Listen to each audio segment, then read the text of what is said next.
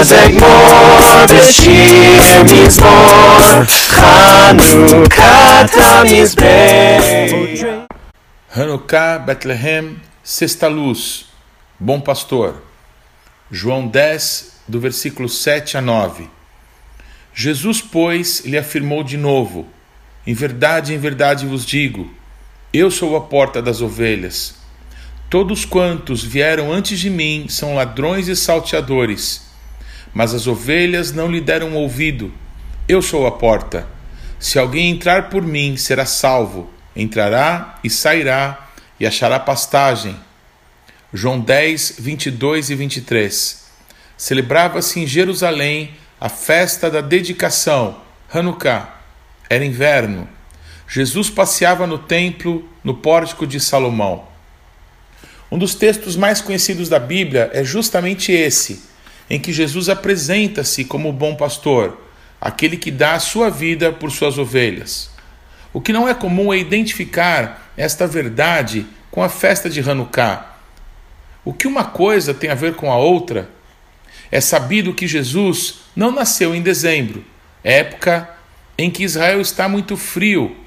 Pelo contrário, na época de seu nascimento, ali a poucos quilômetros de Jerusalém, na cidadela de Betlehem, os pastores estavam de madrugada nos campos com as suas ovelhas, quando os anjos dos céus apareceram e cantaram, adorando a Deus e anunciando que o Messias glorioso de Israel havia nascido. Em dezembro, aonde estão as ovelhas? Nos apriscos, naturalmente, protegidos do frio, conduzidos pelos pastores nos momentos difíceis pelos quais todos passam.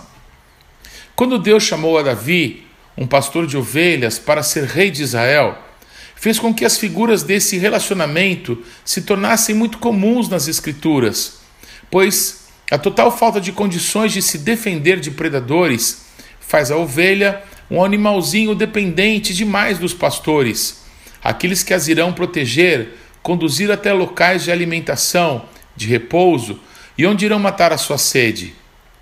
Dependência semelhante à que nós temos de Deus. Pois esta figura de relacionamento notabilizou-se como uma figura para identificar como Deus nos vê. Uma das terríveis críticas de Deus aos pastores, aos líderes de seu povo, é direcionada para aqueles que não cuidam das ovelhas que lhes foram confiadas. Pelo contrário, cuidam apenas do seu próprio ventre. Acham que as ovelhas existem para alimentá-los, lhes dar a lã, carne, leite e mais nada. Pois Jesus, o bom pastor, veio justamente para arrebanhar as ovelhas dispersas, aquelas que foram abandonadas por falsos pastores.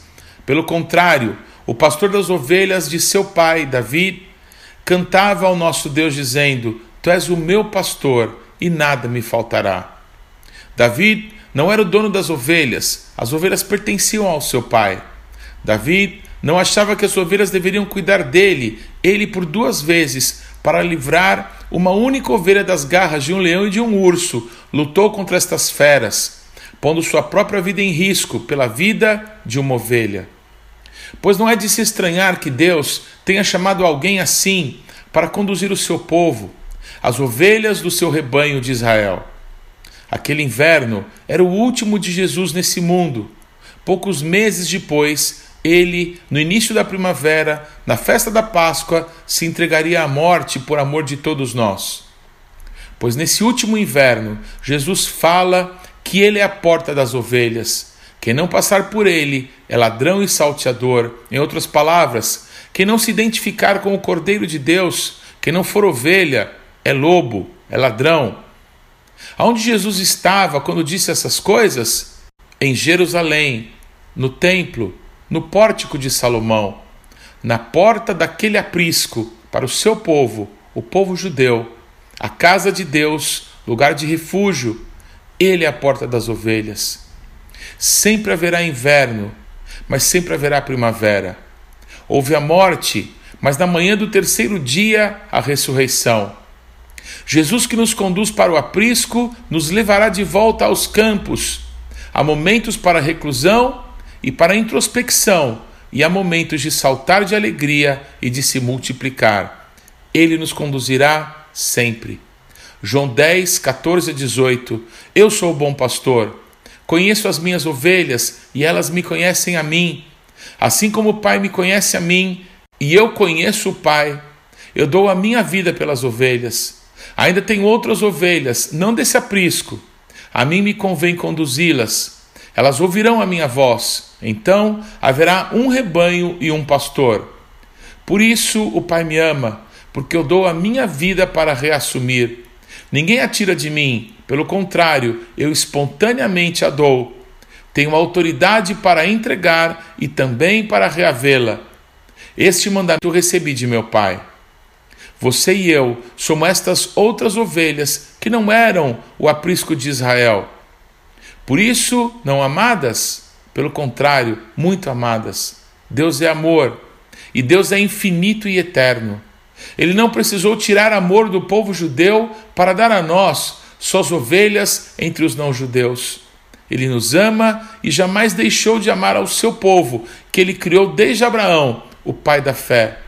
Haverá então um só rebanho, a separação entre judeus e não-judeus já caiu.